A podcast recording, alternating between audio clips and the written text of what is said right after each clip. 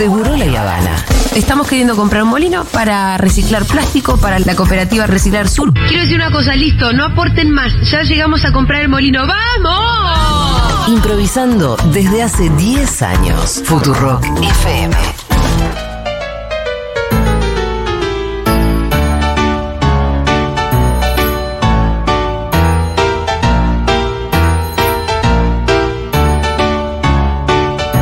Bueno, me intriga muchísimo por dónde va a ir esta columna que se intitula Niñez y Peronismo.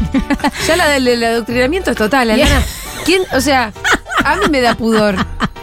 No, peor. Es un crossover que yo le dije a Nico, porque recién cuando me preguntaste te dije niñez y peronismo, pero Sí. le dije que era en realidad peronismo y crianza respetuosa. Ok. Es un crossover caprichoso, Bien. porque si no puedo usar esta columna para decir un poco de las cosas que se me ocurren, ¿para qué la voy a usar? No, pero claro. Solamente hablar de teoría no puedo. Eh, y porque además me estuve enojando mucho esta semana con las cuentas de crianza respetuosa Ajá. que dieron a entender lo angustiadas que estaban con cómo había salido la votación. Ay, te pusiste muy mal por eso. Me puse muy mal porque de hecho algunas eran cuentas que me, me sorprendieron. No porque tengan que estar contentas de que le haya ido bien a Massa, sino como dando a entender que mi ley era lo que necesitábamos. Y yo digo, ¿trabajás de verdad acompañando familias, acompañando Es infancias? tremendo porque las cosas que ha dicho Milei. Bueno, Iván está obsesionado con el tema Milei y niñez. Bueno, es que es, es un gran tema. No ha dicho mucho y de lo que ha dicho es un horror. Es, Sí. es todo medio un horror, ¿no? Sí. Eh, repasando, bueno, una de las cosas con las que más le tiran es con esto de la posibilidad de vender niños, el mercado libre de niños, si bien él nunca lo dijo así, pero nunca dijo, no, qué horror, qué No, espanto. porque ellos en la, en la teoría piensan en la Sí. teoría de Hayek, que es el que. No, es Murray, Murray. Murray. eh, no sabemos el primer nombre por el, porque los perros se Por el llaman- perro. ¿Alguien se, se acuerda el nombre del el apellido del teórico de, De la ética nombre? de la libertad. Murray. Yo lo tenía porque Eh, cuando hicimos la mm. columna Murray no sé cuál. No, acá lo tengo, pero Bueno, uno Hayek, en fin, son teóricos que igual para él, eh, él no los cuestiona. no. No, para nada. Que sea aplicable hoy o cuándo, bueno, esa es No. otra discusión, pero él no los cuestiona a fondo. Sí, y son teóricos Rothward. Rod- Rod, bueno, vamos a decirle Murray. Si bien, si bien dice este Murray que bueno, moralmente no estaría bien, pero que pensando en los principios de la libertad, el libre mercado de niños es lógico y coherente, siendo que los niños son propiedad de los mapadres, ¿no? Bueno, esto después cuando todos los ejemplos espantosos que, has puesto, que ha puesto con niños, eh, ¿no? Envaselinados y demás. Después cuando compara sistemáticamente a sus perros con hijos, ¿no? Sí. Que bueno, más no, más no mi ley. Y la, lo, de, lo que nos unió un poquito con Pampita, que es esto de que si hay libre portación de armas, Claro. ¿qué va a pasar en las escuelas? ¿no? Sí. Digo, las pocas cosas que se han dicho de la infancia en relación a la campaña de Milei Es todo muy fuerte. son todas un espanto. Es más, quiero decir que creo que el argumento de Massa se lo robó a Pampita. Ah, el de, que de repente de a decir poner una, una notebook y no una arma en la mochila. Me parece Quiero decir precioso. que eh, cada tanto me, me acusan de especista cuando digo que un, un perro no es lo mismo que un niño. Pero- y yo, por el amor de Dios. Pero no, de pero y está bien que no sea lo mismo. Lo podés amar Pero con todo dejen tu de corazón, pelotudear. pero no es una persona. No. Dejen Una de, es pero- una mascota, Dejen de pelotudear. hijo, ¿Le puedo pedir que dejen de pelotudear con boludeces? Coherencia, por favor. No, pero de verdad, porque hay que estar aburrido para empezar a, des- a acusar a alguien de especista. ¿Qué mierda es eso? Claro que un niño no es un perro. ¿Vos Pero estás realmente con, obviamente con que ganas de no. tener esa discusión? Bueno, igual es interesante pensar. Se, Se me enojó. rompió. Se reenojó. No, está rompiendo es- todo. Está rompiendo todo. Te juro que en algún momento estaban rompiendo la bola de verdad con eso. No, bueno, pero es, yo pienso, ¿no? Esto, vu- vuelvo al tema. Crianza respetuosa tiene como base el respeto a las infancias, el darle lugar de sujeto de derecho, ¿no?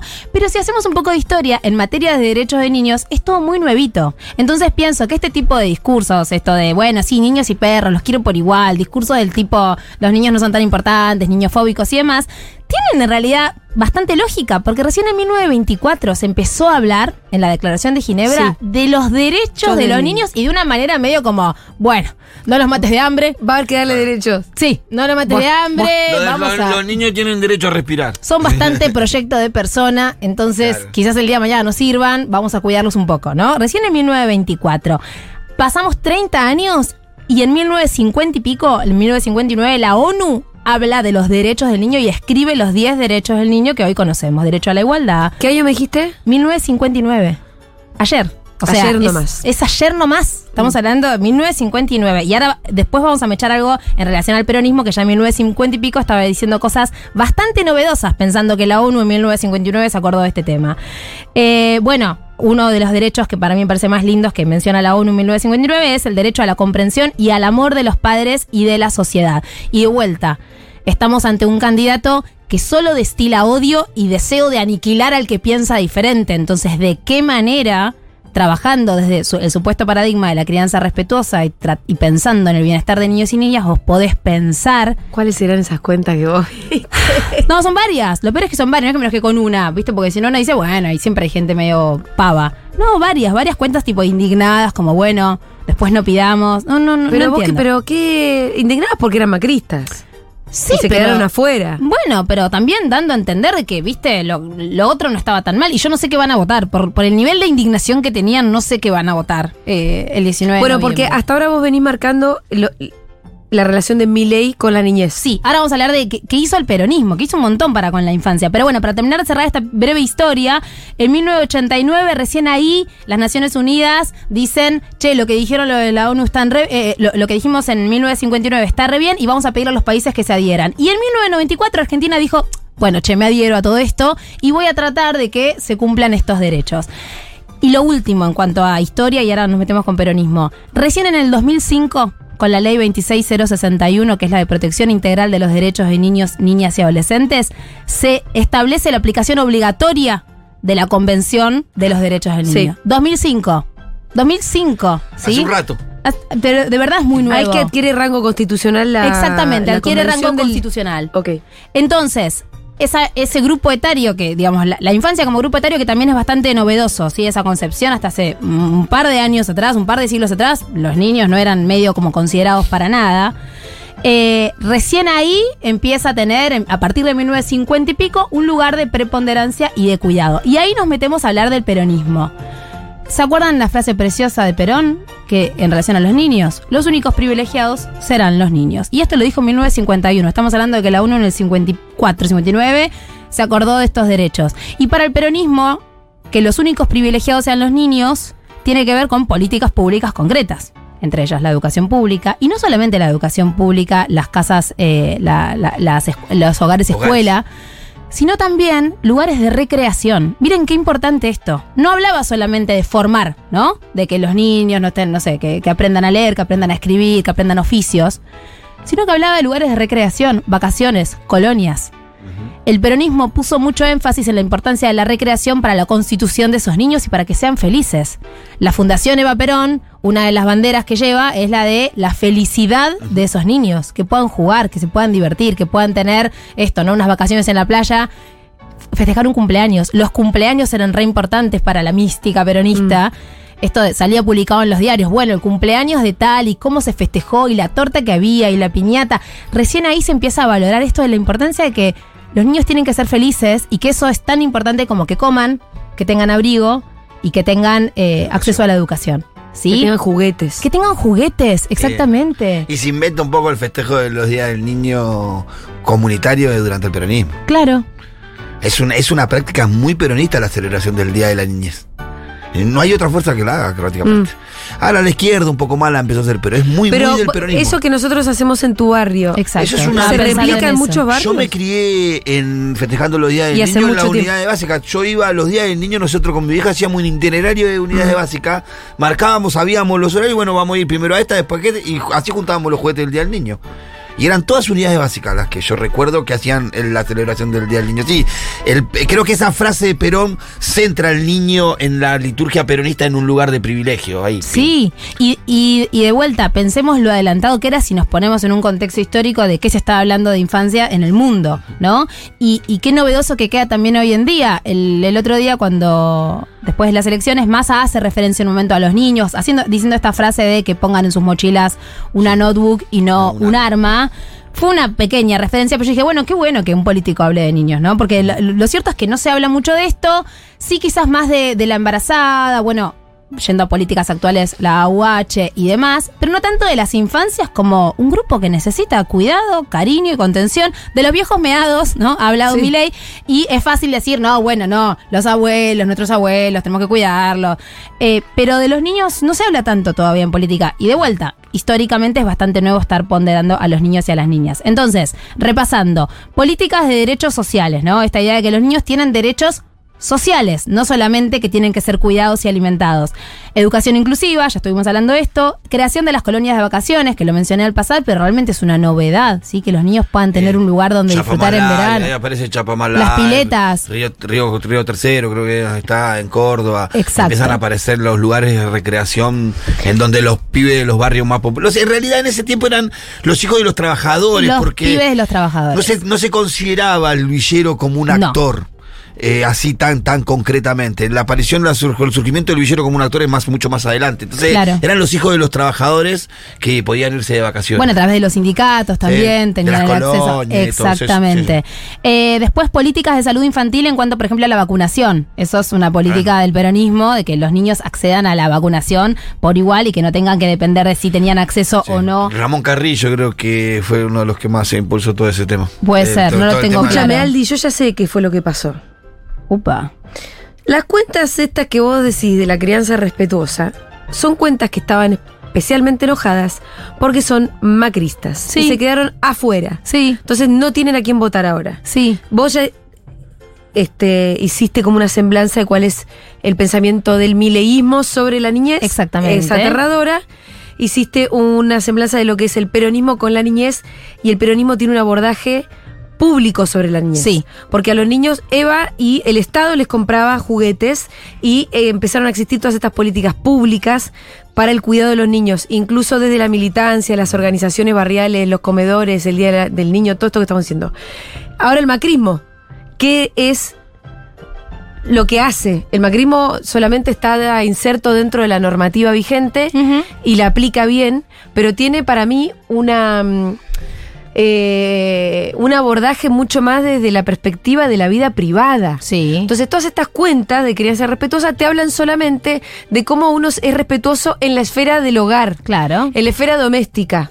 No te hablan de eh, pensar en sí. políticas públicas. Derechos, no te hablan en de derechos. dere- en términos de derechos, esto que lo otro, sino de yo mamá, cómo tengo que tratar bien a Exacto. mi bebé o a mis hijitos. ¿Qué recursos? y es distinto. Es muy distinto, pero si Más pensamos. más no, sí, más chiquitito, Bueno, más es más, ahí. es lo doméstico y es lo público. Exacto. Entonces, si pensamos igual que la base de la crianza respetuosa es justamente el respeto, y el respeto no es solamente hacia ese niño, sino es que ese niño sea respetado para que pueda respetar a los demás, para que pueda respetar otras opiniones, para que pueda respetar las diferencias, ¿no? Eh, cuentas que hablan de ESI, hablando un poquito de que, bueno, igualmente no estoy muy segura a quién votar. De verdad no es momento, ¿no? Para esas tibiezas. Y me, No. me preocupa mucho, en serio, que no puedan hacer este, es- e- este, este, este paralelismo de lo que está pasando en tu casa o lo que vos querés que pase en tu casa y te llenas la boca y escribís un libro hablando del tema. Eh, Muy la bronca que tiene sí, la estoy muy enojada.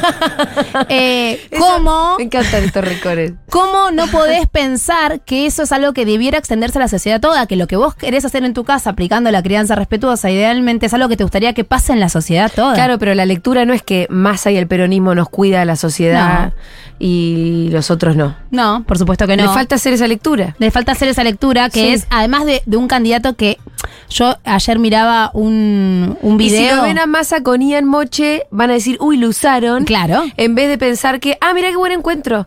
Mirá cómo Ian lo invitó a Massa. Y Massa fue y estuvo tres horas con el chabón. Mira qué interesante, claro. Ah, mira qué interesante esto. Como abrir los ojos. Pero bueno, ahí lo que pasa es que también tenemos una charla pública que viene como tan, que es la famosa grieta, ¿no? Ajá. Que nos viene encorsetando tanto y encapsulando tanto el pensamiento que a veces es difícil abrir los ojos Sí. y ver algo tan simple como es, che, este, este candidato se juntó con este niño autista y hablaron de estas otras cosas. En Sí. el caso de Ian era más propuestas sobre discapacidad, ¿no? Sí. Pero, pero había un niñito ahí, digamos, y un trato tierno y amoroso y una Una escucha. escucha, eso qué importante, Lo ¿no? escu- ¿Viste cómo escucharon. Se empezó a repetir la, la, la- el acercamiento de los niños a Sergio Massa. Sí. En la última semana, las últimas dos semanas, eh, no hubo acto en donde un nene no se le haya acercado a Sergio, pero se veía que era re espontáneo eh, lo del nenito. Bueno, porque Y también que hay se le acercaba a saludarlo. hay algo de la política, me parece, y, y que, que en, en el peronismo se nota mucho que es algo muy familiar. También es una, es una de las bases del peronismo histórico, ¿no? La idea de la familia como la célula principal. Entonces, yo el otro día, cuando fueron las elecciones, nos juntamos en mi casa con mi familia y mis hijas, obviamente, hicimos el búnker en casa. eh, Y terminamos festejando como si fuera un mundial, ¿no? Tipo medio saltando afuera. Sí, sí. Había me enteré que había muchos vecinos peronchos en mi edificio y me puse muy sí. contenta. Eh, y había algo de un festejo del cual mis dos hijas fueron parte, medio sin entender demasiado, Nina tiene un poco más claro. Eh, pero que en algún punto es esto de la transmisión de ese, de ese cariño, no tanto por la figura, sino por la idea, por lo que está eh, proponiendo, por lo que está diciendo, esa emoción, que es lo que nunca se les ve a los seguidores de cualquier, de- sea el Mm. macrismo, del Milei, digo, lo de Milei están un poco locos, ¿no? Pero, pero digo, no se les ve ese- esa cuestión de amor, quizás sí más de un fanatismo medio ciego y que un fanatismo que está como encolumnado en destruyamos al otro, literalmente. Tipo, vamos a exterminar, ¿no? Eh, entonces, ¿cómo ese amor? También pensaba hoy en la retórica esto del amor, ¿no? Del amor vence al odio, del amor que, eh, que bueno, cuando Massa dijo se, se terminó la grieta, esta idea de la unidad. ¿Cómo no vas a querer, digo, como persona que está criando niños, que se críen en, en- en- al menos con un discurso que va para ese lado? Después, no soy eh, ignorante de que es cierto que hay un montón de niños que hoy en día en este país la están pasando muy mal, tienen hambre, eh, pero claramente eso no se va a mejorar con Milei ni con políticas de No. derecha. Eso está claro, ¿no? Que hay cosas para corregir, seguro. Miles, no soy analista política y no era esa la idea de la columna. No quería dejar de decirlo para que no después me digan, yo sé que no todo es idílico, ¿no? Pero pero que un candidato hable de infancias, esto se junte con Ian Moche, eh, bueno, políticas como Tecnópolis, ¿no? Espacios, eso es una política re mega peronista. Eh, espacios, digamos, de, la ciudad de los niños. bueno, la República La de República los de los Niños. No, pero es que antes se llamaba ciudad. La- antes la, bueno, la República de los Niños es una expresión muy clara de qué significa el niño para la liturgia peronista. no solamente de qué significa, sino también de que es una manera de entender que el niño es parte de la política. Eh, ahí ¿No? te- tenés un parlamento. Tenés un parlamento, tenés un banco, Sí, tenés, tenés eh, un eh, tenés todo, ¿no? Eh, puedes entrar a, a una sala de, de juicio, puedes entrar. Entonces ahí hay algo de entender que ese niño es un actor de la política. Hoy, hoy no vota, hoy, pero es alguien a quien tenés que tener en cuenta desde el momento cero, ¿no? Y no Sí, por sí. un tema de adoctrinamiento, como también se le ha endilgado muchas veces al peronismo, con esto de, bueno, en realidad los juntan desde pequeñitos para allá ir armando su fuerza. Pensalo como quieras, pero lo cierto es que los niños y las niñas son parte de la sociedad y por ende son parte del movimiento político y para mí es necesario que se los mencione, se los tenga en cuenta y que las políticas públicas tengan uno de los ejes puestos en la infancia. Acá nos piden que, por ejemplo, no le pongamos eh, en Spotify el título peronismo y niñez, porque ahí ya. eh, Nadie me lo va a escuchar. No, porque no lo pueden compartir con gente a la que le quieren traficar algunas ideas. Está bien. Entonces podemos pensar, pero entonces habría que cortarla adelante, porque yo la presenté así, la verdad. Eh, mm, estoy embarazada y estoy haciendo un acopio bárbaro de pañales gracias a cuenta DNI. Bueno, Qué bien. PNT de cuenta DNI. Bueno, pero muy lindo con la columna, va muy bien. Eh, Compren pañales, son muy caros. Compren pañales. Digan los nombres de las cuentas, la gente es chuma. No, realmente. de ninguna manera. Si Aldana no quiso decirlo, no lo decimos. No, no, no, de ninguna manera, no me interesa Eh, darles ni un seguidor más. No, la verdad que no. La boleta, bota, Sergio, que la damos vuelta. Divino. Bueno, eh, audio de hablar de, de crianza respetuosa y macrismo, es muy simple hacer la analogía. Anda a buscar un- una vacante en una guardería. ¿Ustedes se acuerdan lo Sí, que tuvo verdad. que hacer Werner Bertot para que eh, eh, Hannah pudiera entrar en una, una guardería? O en su momento, me acuerdo, Gisela Marciota. Cero respetuosos con las niñeces. Sí, lo que se hace con las vacantes es terrible. Terrible. Las familias están angustiadas meses hasta ver si le salieron. Después no te salen. Si tiene menos de tres años no es obligatorio. Entonces nos vimos. No tenés dónde dejarlo. Terrible. ¿Qué más? Totalmente todo, sí, la niñez peronista. Eh, recordemos la República de los Niños Ahí está, Pitu. y los contrastes y las diferencias con las cosas que ha inspirado. Acá hay algo parecido, pero es muy capitalista. Es como, ay, acá está la estación de bomberos, acá hay un banco, te vamos a enseñar a manejar tu plata. bueno, no digo que esté mal, pero me parece más interesante que sepan que hay un congreso también. Como Che, pará, pará, porque aparece, apareció un senador de la República de los Niños. Dice, yo fui senador de la República de los Niños hace 10 años. No, me muero. con esto. ¿Lo podemos llama- Por llamar, Nico? favor. Eh, te paso el contacto. No te lo voy a decir al aire. Necesito, no sabía que había un congresito. Sí.